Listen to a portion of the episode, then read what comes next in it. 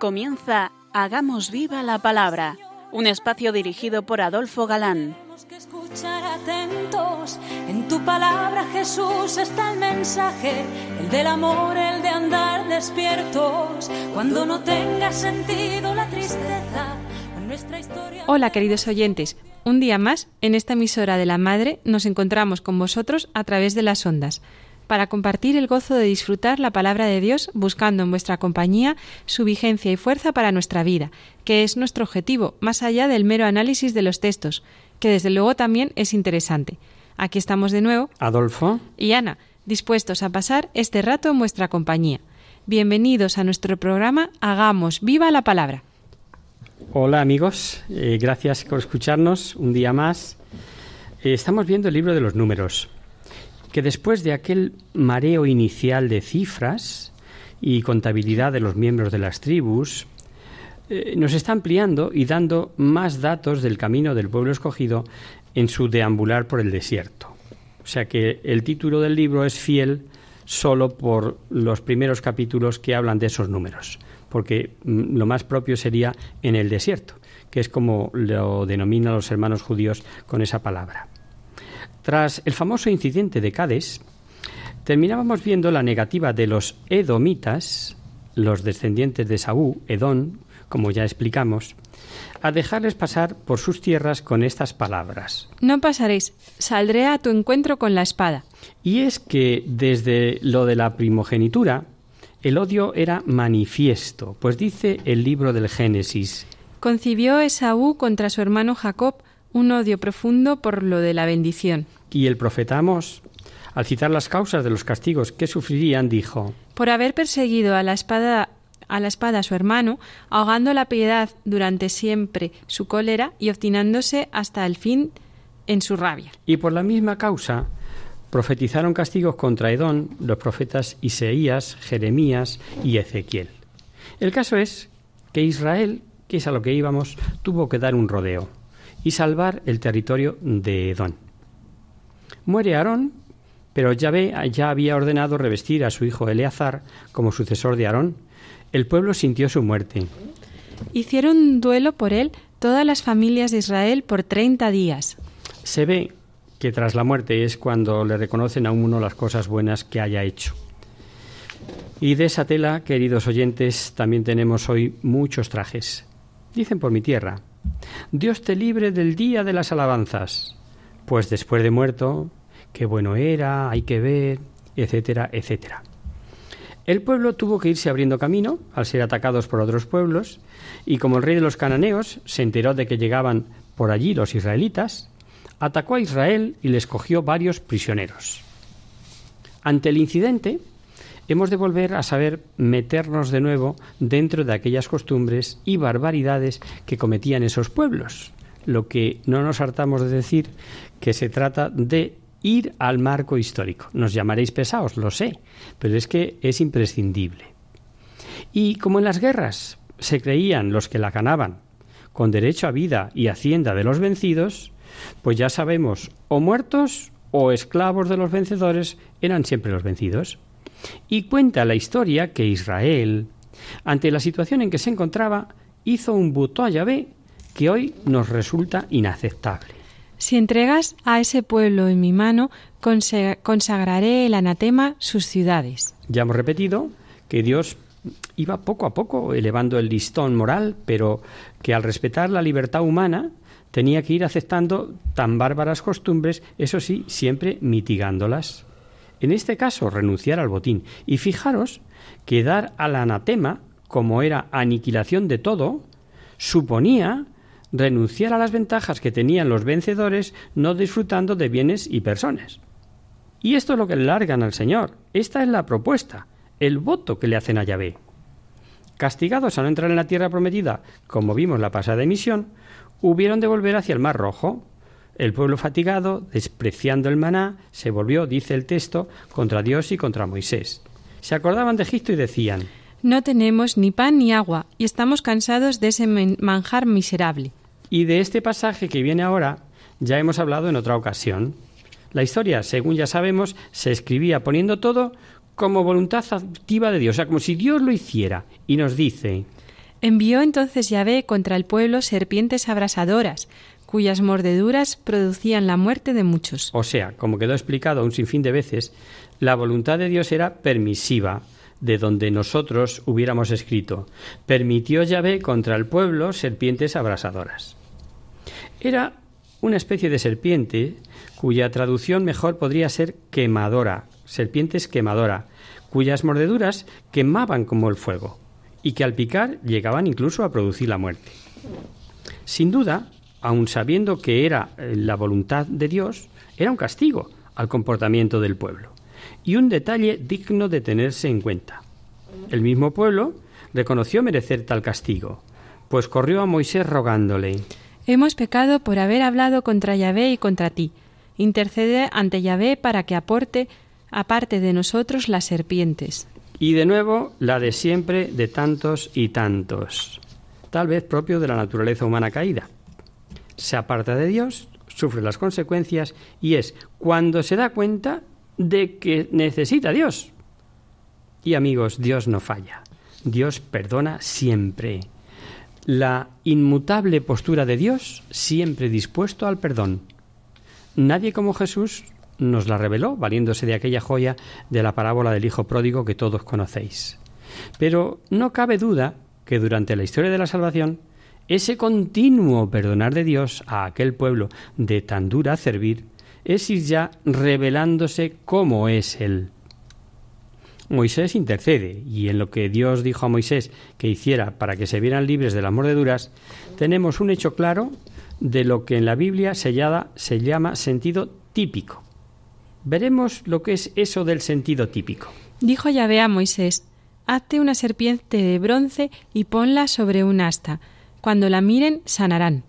Esto fue un hecho histórico, que tuvo su propia historia, que pudo quedar ahí sin más ni más pero que está proyectando algo futuro mucho más trascendente.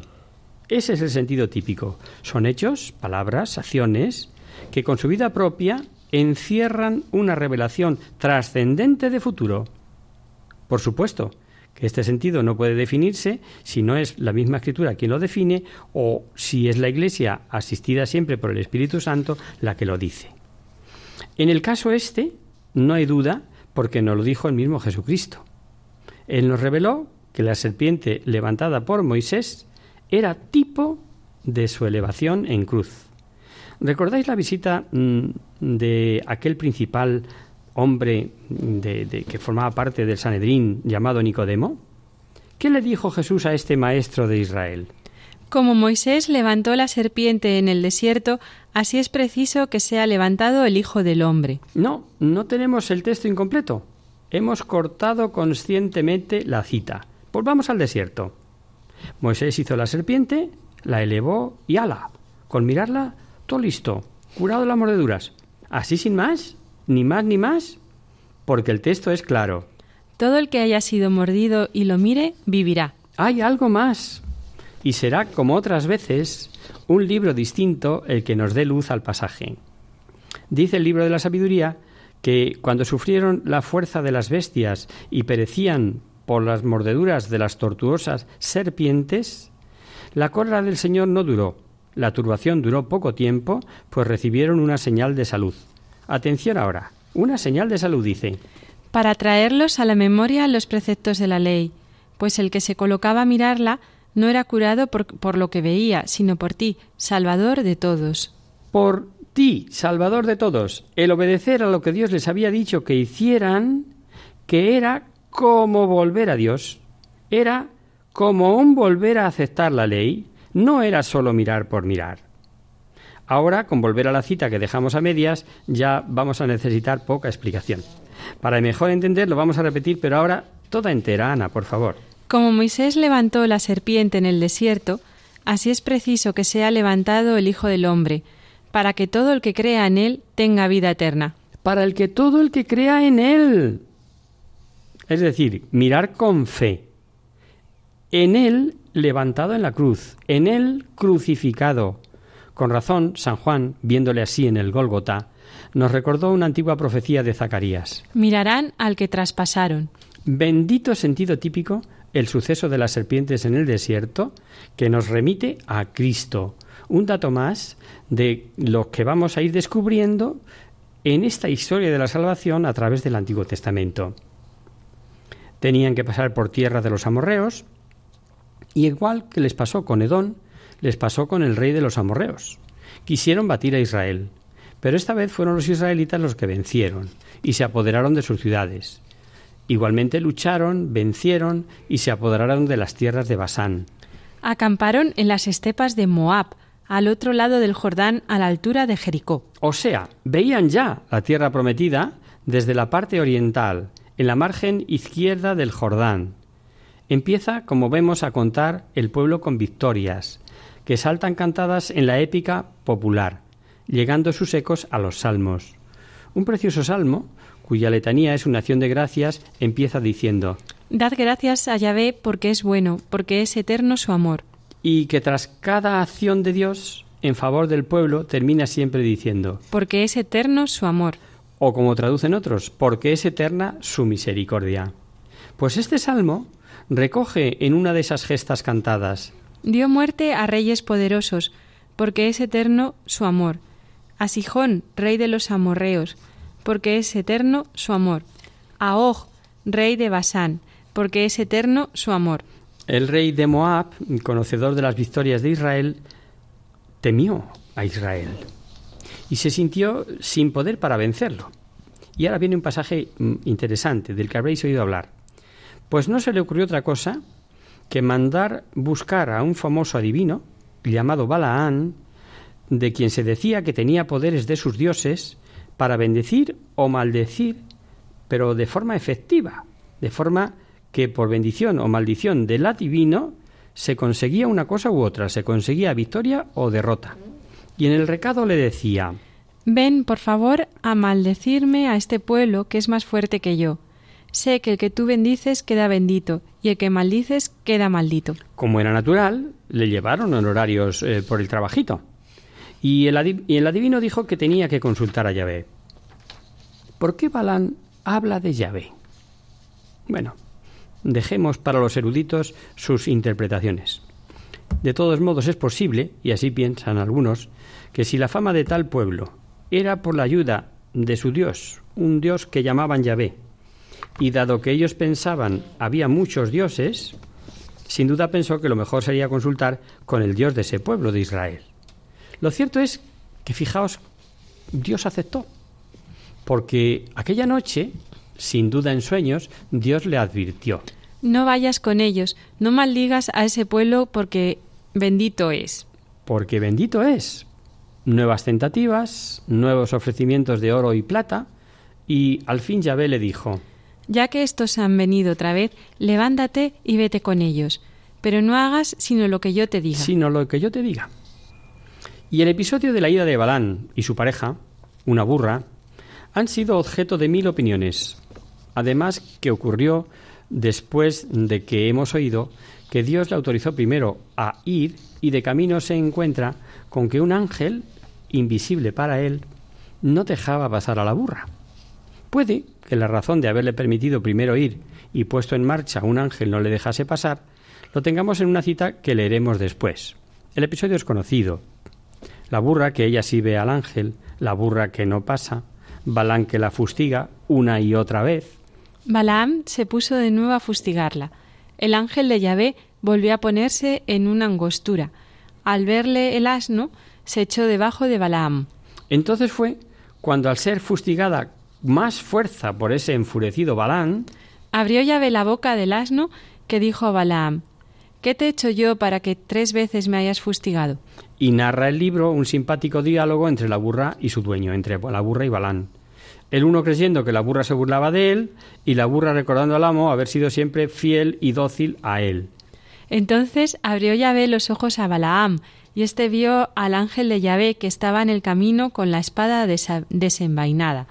Balán reconoció haber pecado, y aquí tenemos la cita que decíamos que da a luz el ángel recrimina a Balaán haber fustigado por tres veces a la burra y le dice He sido yo para cerrarte el camino, porque eres malo ante mí el que llevas. Si Dios le había autorizado, pero para que dijese solo lo que Dios le inspirara y puesto en camino Dios le corta el paso, eh, porque como el ángel le dijo es malo el camino que llevas, lo probable es que Balán estuviera ahí haciendo cálculos de las pingües ganancias, aunque no maldijera a Israel como Dios le pedía, opinión que no pocos exegetas, entre ellos San Agustín, que como hemos repetido otras veces es un tío pensando. Vamos a hacer ahora un pequeño descanso y seguimos después con este episodio.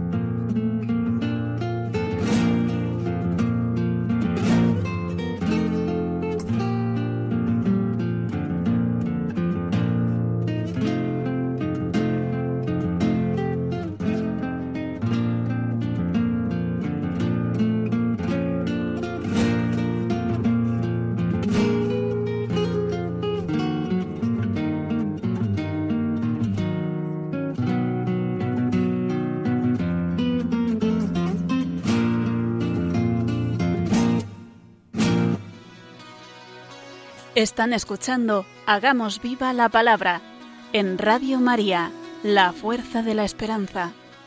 Amigos, de nuevo con vosotros tras este breve descanso musical. Os recordamos, queridos oyentes, que sintonizáis el programa Hagamos viva la palabra. Si queréis contactar con nosotros vía correo postal, lo podéis hacer a Radio María, Paseo Lanceros número 2, primera planta 28024 de Madrid y si preferís al correo electrónico hagamos viva la palabra arroba radiomaria.es. Para los que se acaban de incorporar, decirles que estamos comentando el libro de los números y habíamos llegado al capítulo 22, al conocido pasaje de la burra de Balaán. Sí, ahí nos quedábamos antes del descanso. El rey de Moab, temiendo al pueblo de Israel, contrata a este famoso adivino que tenía fama de que sus maldiciones o bendiciones eran efectivas y yendo contra, contra Israel, le corta el paso el ángel del Señor, la, burra, la burra habla a Balaán, etc.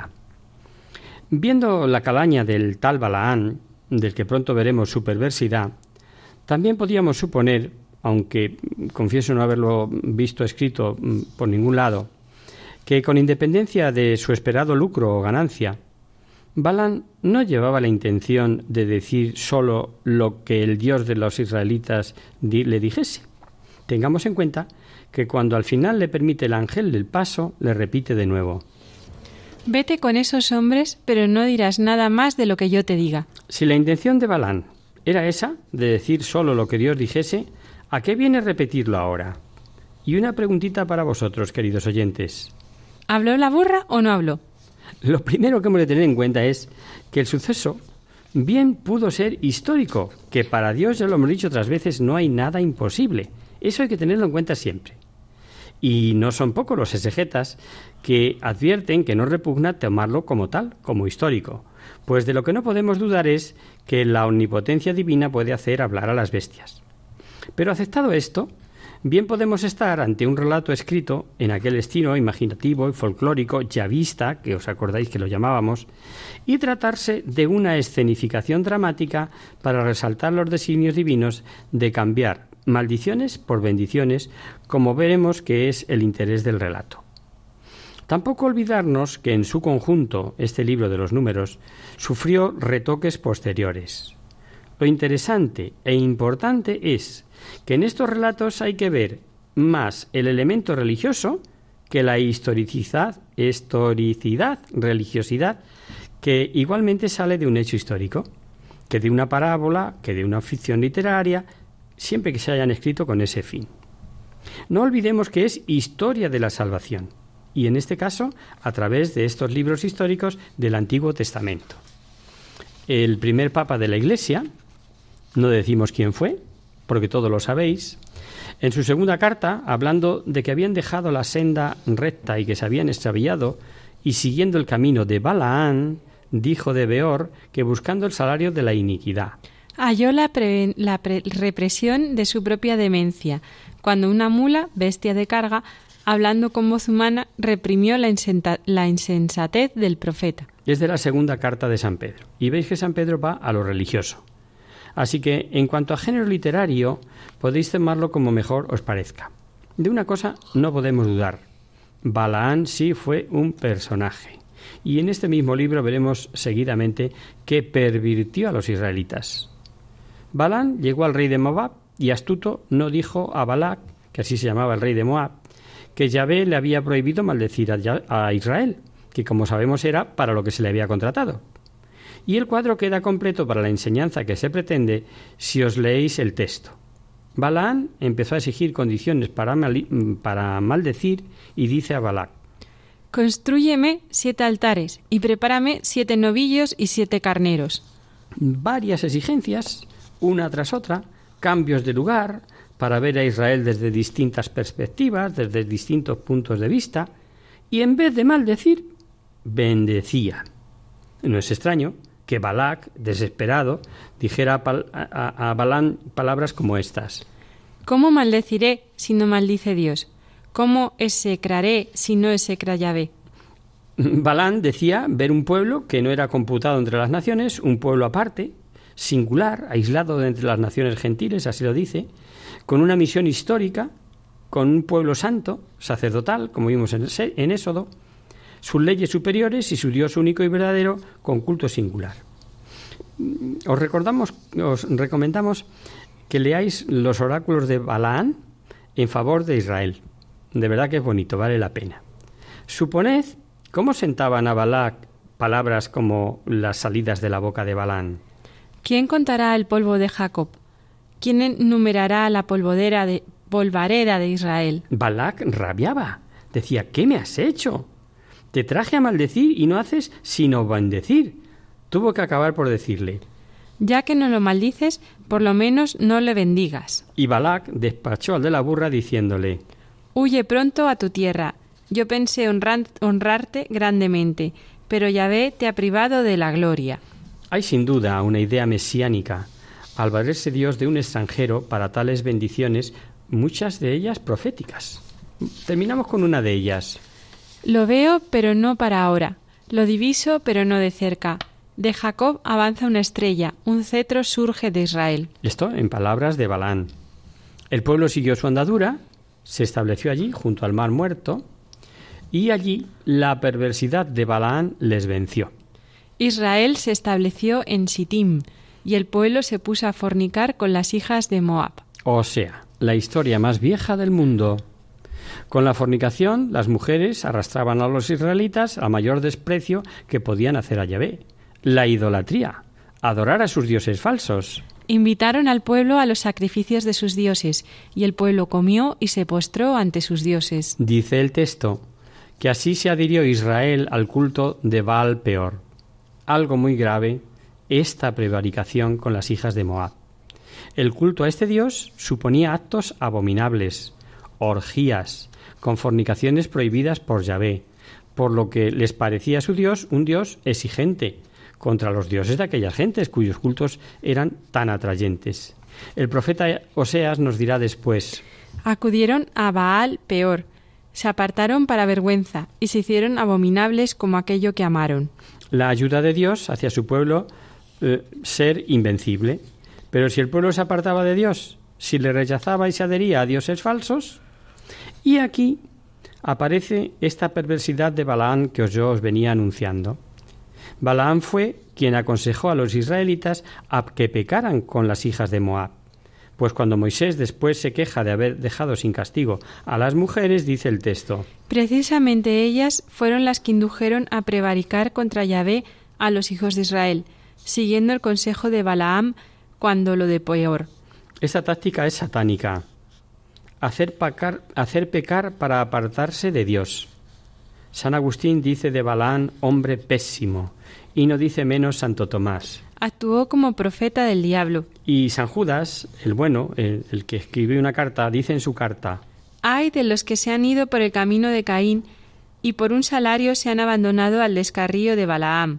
Y San Juan, en la carta del Apocalipsis a los cristianos de Pérgamo, cuando escribe ahí a las distintas iglesias de Asia, les recrimina que tolerasen algunos de los que seguían las doctrinas de Balaán. Duro castigo pidió Yahvé a Moisés para los prevaricadores. Pidió colgarlos del patíbulo. Ya hablaremos de tales castigos. Y mientras Moisés lloraba a la puerta del tabernáculo, del tabernáculo, perdón, se presentó un israelita con una mujer y ante la presencia de todos, o bien despreciando sus leyes de no tomar esposa extranjera, o tal vez, como presumiendo, diríamos hoy, de progre, progre, pues se metió en la tienda con ella. Un hijo del sacerdote finés cogió una lanza, se fue a la tienda y dice la historia. Alenceó a los dos, al hombre y a la mujer en sus vientres, y cesó el azote entre los hijos de Israel. El texto luego dice que por el celo mostrado por el honor de Yahvé. Y como nadie es pagador como Dios, como Dios, a cuantas atenciones tenemos con él, Dios le dice: Habrá para él y para su descendencia después de él una alianza de sacerdocio perpetuo en re recompensa de haber sentido celo por su Dios. En el Sinaí, acordaos, el pueblo había sido censado, pero como los mayores de 20 años habían sido castigados a no entrar en la tierra prometida y habían ido quedando por el desierto, habían ido muriendo, habían nacido otros y Moisés hizo un nuevo censo.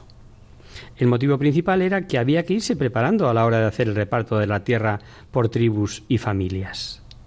Recordemos que al leer la historia de Israel, siempre que se citan las doce tribus, a veces, aunque falte el nombre, una el número siempre en, en la suma llega a 12. Y en este censo del recuento no aparece nunca la tribu de Leví, pues sabemos que no tendría parte en el reparto de la tierra. Y suman 12. ¿Por qué?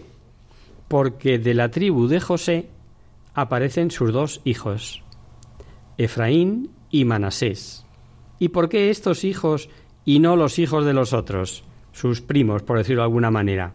Pues si recordáis, ya dijimos en otra ocasión que ellos, al morir José tan pronto, fueron adoptados como hijos por su padre Jacob. Por tanto, si quitamos José y quitamos Levi, se quedan diez, pero si entran Efraín y Manasé, son doce igualmente.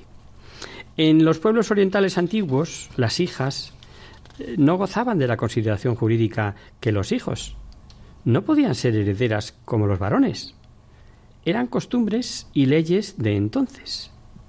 Y como toda ley puede tener lagunas, resultó que un israelita llamado Salvat murió sin dejar hijos varones.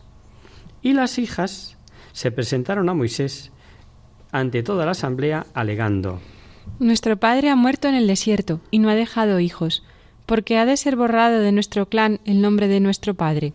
Pedían con toda razón parte de la herencia que el no haber varones pasaba a los hermanos del fallecido.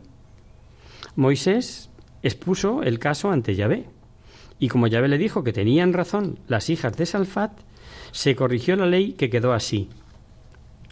Si, si uno muere sin dejar hijos, haréis pasar su heredad a las hijas. Ley de la que se beneficiaron las propias hijas de Salfat por recibir heredad entre los hermanos del padre por orden de Yahvé. Como dato interesante en favor de la historicidad del libro, sepamos que en Sumeria, apareció una estatua de unos 3.000 años antes de Jesucristo que tenía grabada ley semejante. En casa sin hijos varones, la hija será heredera. Aquí la arqueología viene a dar la razón a la Biblia como tantas veces. Dios mandó subir a Moisés a la sierra de Abarín, mm, nosotros lo conocemos mejor como el monte Nebo, desde donde veía la tierra que Dios daría a Israel. Dios le dejó ver la tierra y le anunció su muerte. La verás, pero también tú te reunirás con tu pueblo como Aarón, tu hermano que se ha, que se ha reunido.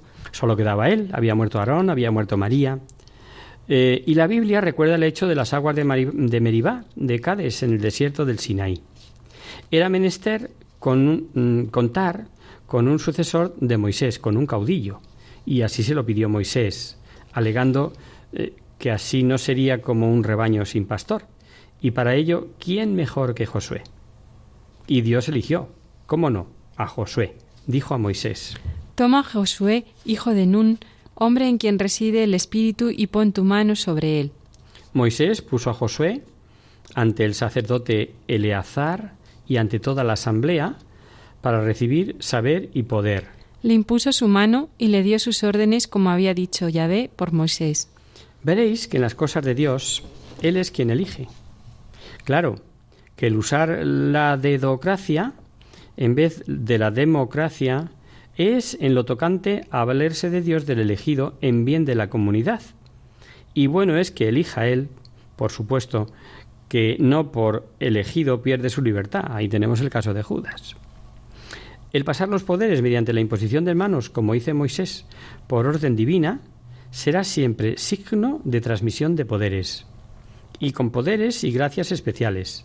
Un ejemplo claro que vemos en la primitiva Iglesia y es cuando Pablo ordenó a su discípulo Timoteo y en su segunda carta le dice Te amonesto que hagas revivir la gracia de Dios que hay en ti por la imposición de mis manos. Por la imposición de mis manos.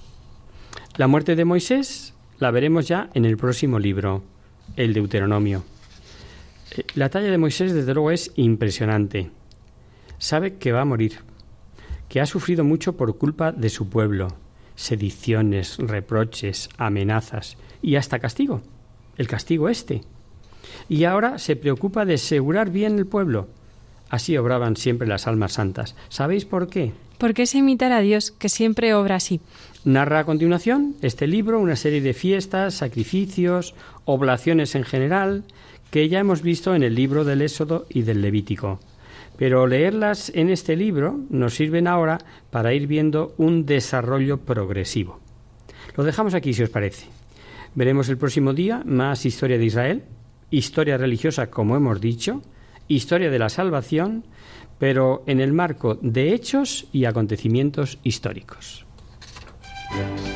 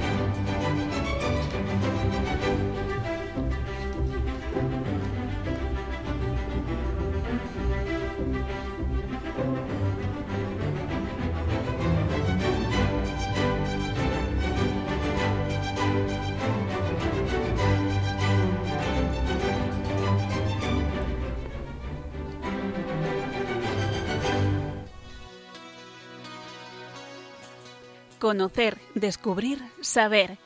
En Hagamos Viva la Palabra.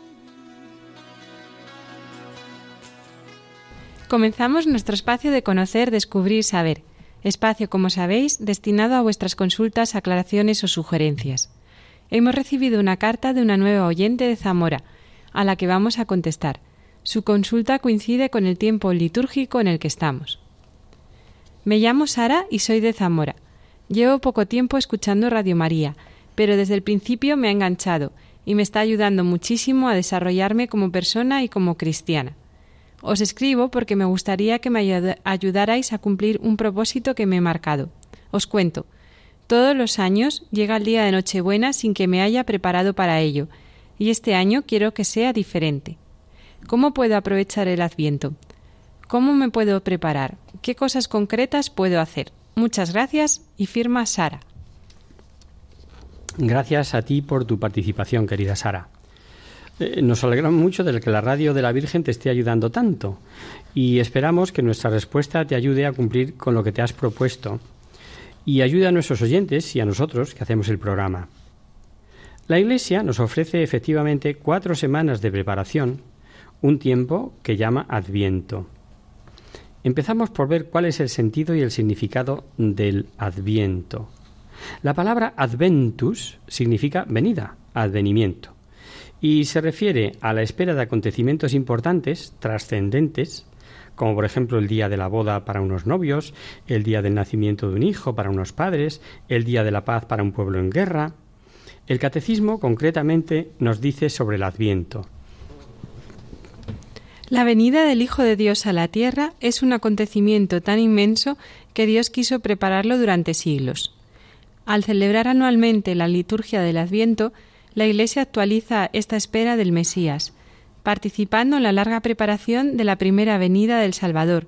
Los fieles renuevan el ardiente deseo de su segunda venida.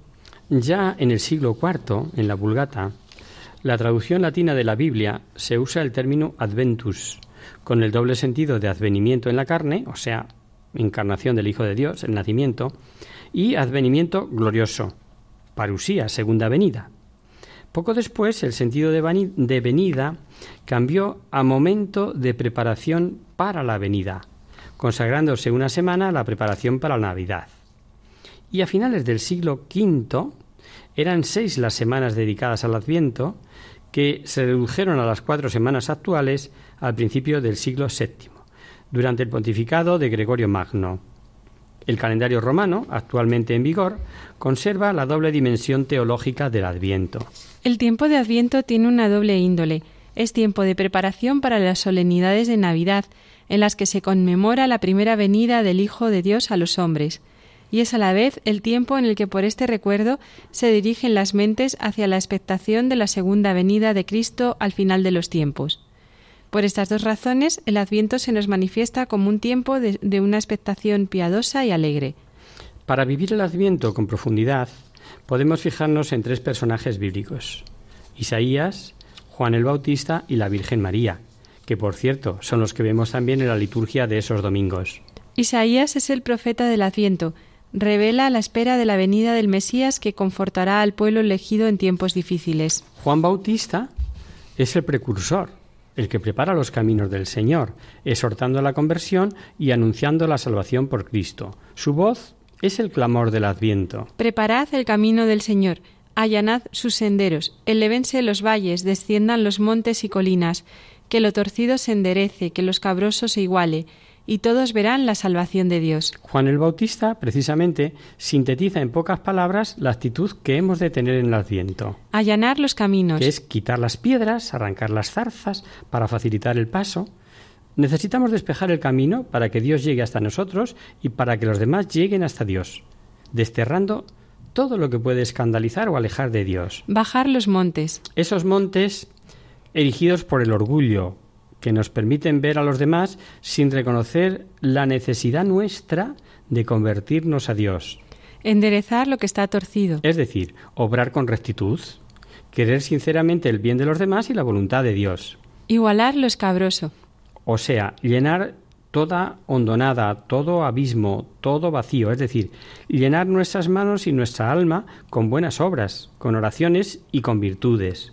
El tercer personaje que os proponemos es María, la Madre del Salvador, que con su actitud de confianza y esperanza activa supo preparar un sitio al Señor. Ella es la Mater Spei, modelo de la espera y de la esperanza, modelo de, escura, de escucha y de acogida. En el mundo consumista y materialista en el que vivimos, el Adviento se ha convertido en un tiempo de ajetreo, de compras, de calles adornadas con figuras abstractas de luces de colores, eh, que cada vez, eh, si somos honrados, recuerdan menos al niño que nació en un pesebre, de agendas apretadas, de comidas de empresa, cenas con amigos, de intercambios de décimos de lotería, eh, de reenvío de WhatsApp navideños. Al final no queda tiempo para la oración. Por eso os invitamos a que este adviento sea diferente os invitamos a recuperar el verdadero sentido de la Navidad. Respondiendo a nuestra amiga Sara, a nuestra amiga Sara, perdona, vamos a dar unas pautas para preparar mejor la venida del Señor, para aprovechar el tiempo de Adviento como lo que es, un tiempo de espera, un tiempo de preparación y conversión y un tiempo de esperanza. Y, mirad, tenerlo, tenemos que hacerlo tanto externa como internamente, externos mm, signos visibles y, y solo lo que ven los ojos de Dios. Hay que hacer una buena limpieza de la casa y ponerla en orden si no lo está. Hay que adornarla a poder ser en familia y poner el Belén. Debemos darle otro sentido a nuestras compras navideñas. No nos estresemos ni, ni, ni pensemos en cubrir el expediente. Hagámoslo con el deseo de compartir con los demás la alegría de dar. El Adviento es tiempo de crecer en la caridad, de acordarnos de aquellos que pasan por dificultades económicas o que están solos en estas fechas. Seguro que a ellos también les gustaría tener una cena de Navidad y recibir un buen regalo. El Adviento nos impulsa a estar vigilantes, despiertos, atentos, a tener el corazón preparado. No hay que entender la vigilancia solo eh, como la defensa del mal que nos acecha, sino como expectación confiada y gozosa de Dios que nos libera del mal. Estar vigilantes significa tener conciencia del momento presente y estar atentos al paso del Señor por nuestra vida. Podemos preguntarnos, eh, ¿qué situaciones son un letargo en mi vida? ¿Qué distracciones nos impiden tener despejada la mente y el corazón? Igual que nos esmeramos en tener la casa limpia y acogedora, debemos preparar nuestra alma para la venida del Niño Jesús. Adviento es un tiempo de penitencia profunda, serena y confiada, que nos libera de nuestro aislamiento, de nuestra indiferencia, de nuestra ceguera, origen de tantos pecados, y nos abre a la visita de Dios. No se trata solo de arrepentirnos de los de pecados concretos, sino de ir hasta el fondo de nuestros pecados, dándonos cuenta de las veces que nos olvidamos de Dios, de las veces que desconfiamos de Él, de su poder, de su misericordia, de su providencia, de las veces que vivimos de espaldas a Él, es importante hacer una buena confesión seguida de un firme propósito de enmienda y un deseo de conversión. Sí, queridos oyentes, el Adviento es el tiempo por excelencia de la conversión, del retorno a Dios. Quien quiera encontrar a Dios tiene que convertirse interiormente, una y otra vez. La conversión es un ejercicio permanente en la vida del cristiano y solo se puede llevar a cabo dejando actuar el Espíritu Santo, entregando nuestra vida a Cristo para que Él la dirija. Dice el libro de Isaías. Que el malvado deje su camino, que el perverso deje sus ideas y vuélvase al Señor, que tendrá compasión de él, a nuestro Dios, que es generoso para perdonar. La conversión es dar la espalda a la oscuridad para mirar la luz de Cristo. Qué bien lo define Isaías. Y para eso es necesario poner en orden nuestras creencias y, y prioridades. Para todo católico, lo más importante debe ser alcanzar la santidad. Y eso pasa por hacer felices a los demás desde el amor a Dios. Recordamos las palabras de Jesús cuando le preguntaron cuál era el mandamiento más grande. Amarás a Dios con todo tu corazón, con toda tu alma, con todas tus fuerzas y al prójimo como a ti mismo. Hay que ver, queridos oyentes, en cuántas cosas invertimos nuestro tiempo, nuestro esfuerzo, nuestra vida, que nada tienen que ver con esto, y qué poco tiempo dedicamos a cultivar la oración, las virtudes, el amor, los sacramentos, el perdón. El Adviento es un tiempo para la oración, especialmente para la oración en familia, pues Jesús quiso nacer en una familia, y para la lectura de las Sagradas Escrituras. Podéis leer el libro de Isaías que profetiza la llegada del Mesías y los primeros capítulos de San Lucas que narran la Anunciación, la visitación de la Virgen a su prima Isabel, el nacimiento de Jesús y el anuncio a los pastores. También se puede rezar la corona de Adviento. Yo sé que esto hay menos eh, costumbre, pero seguro que os habéis fijado en la que se coloca en la iglesia con cuatro velas. Pues se trata de ir cada semana dando un pasito más en ese acercamiento a Jesús. Esta costumbre tiene su origen en una tradición pagana europea para representar al dios Sol en el solsticio de invierno y que los primeros misioneros aprovecharon para evangelizar. La forma circular de la corona simboliza el amor eterno de Dios, que como el círculo no tiene principio ni fin. Las ramas verdes de pino, abeto y hiedra simbolizan la esperanza y la vida. Las cuatro velas representan la luz de Cristo. Al encenderlas poco a poco nos hacemos conscientes de que según se acerca la llegada de Jesucristo, que es la luz de nuestra vida, las tinieblas y el pecado se van disipando. Eh, dice el Salmo 34. El Señor está cerca para salvar a los que tienen el corazón hecho pedazos y han perdido la esperanza. Por encima de los afanes de cada día y de las aspiraciones meramente terrenales, los cristianos esperamos a Dios mismo, convencidos de que los que esperan en el Señor no quedarán defraudados, y hay que dar testimonio de nuestra esperanza. El Adviento es un tiempo de gracia para redescubrir a Dios como Padre, como fuente de vida y como refugio para dirigirnos a Él con confianza y gratitud. Yo diría que acercarnos a Él. Es bueno que vayamos a misa y recibamos la comunión cada vez que podamos, no solo los domingos, y que reservemos un día a la semana para la oración del Santísimo, adoración del Santísimo, para postrarnos a los pies del Niño Jesús y ofrecerle nuestra vida, nuestra pequeñez, para que Él la transforme. Y ahora vamos con lo de dentro. Igual que adornamos la casa, pues debemos adornar y embellecer el alma. ¿Cómo? Cultivando las virtudes, siendo sencillo, sirviendo, ayudando a los demás, siendo amable, hablando bien de los demás, aceptando y teniendo paciencia con aquello que me cuesta, perdonando al que me ofenció, un larguísimo etcétera. El itinerario de conversión del Adviento desemboca en la alegría de la Navidad no en, eh, no en la alegría pasajera de los grandes almacenes y las calles adornadas, sino en la alegría profunda y duradera de la adoración, de la paz interior, del encuentro, del amor acogedor y generoso. Es la alegría de la salvación de Dios. Y esa alegría se nos tiene que notar en una sonrisa, en una palabra cordial o un pequeño elogio. Nuestra alegría se debe volver testimonio. Esperemos que estas ideas nos ayuden a todos. Gracias, Sara, por tu consulta. Esperamos haber contribuido a reforzar tu propósito de vivir mejor la Navidad de este año y confiamos en vivir un adviento más auténtico y como consecuencia una verdadera Navidad. Quedamos como siempre a vuestra disposición, queridos amigos, para cualquier consulta. Y hasta aquí, queridos amigos, el programa de hoy. Os dejamos con nuestra sintonía y os recordamos que si queréis dirigiros al programa para cualquier duda, aclaración o sugerencia, participando en el espacio de conocer, descubrir, saber, estamos a vuestra total disposición y, encantados de atenderos en la siguiente dirección. Radio María, Paseo Lanceros número 2, primera planta 28024 de Madrid. O bien, si lo preferís, al correo electrónico hagamos viva la palabra arroba radiomaria.es.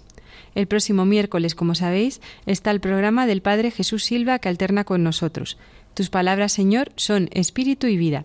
Por tanto, nosotros nos encontraremos de nuevo dentro de 15 días, si Dios quiere. Con un programa en el que seguiremos buscando el hilo de oro de la historia de la salvación a través de este libro del Levítico, que ya vamos viendo que tiene mucho más que la pura historia de la tribu de Leví, y que es la que él se elige para darle culto. Hasta el próximo día, amigos. Hasta dentro de 15 días. En tu palabra, Señor, está la clave. Solo tenemos que escuchar atentos. En tu palabra, Jesús, está el mensaje, el del amor, el de andar despierto.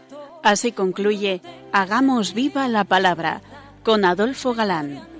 como ciegos, en tu palabra y haremos la fuerza que nos levante y llene de sosiego. Ojalá comprender.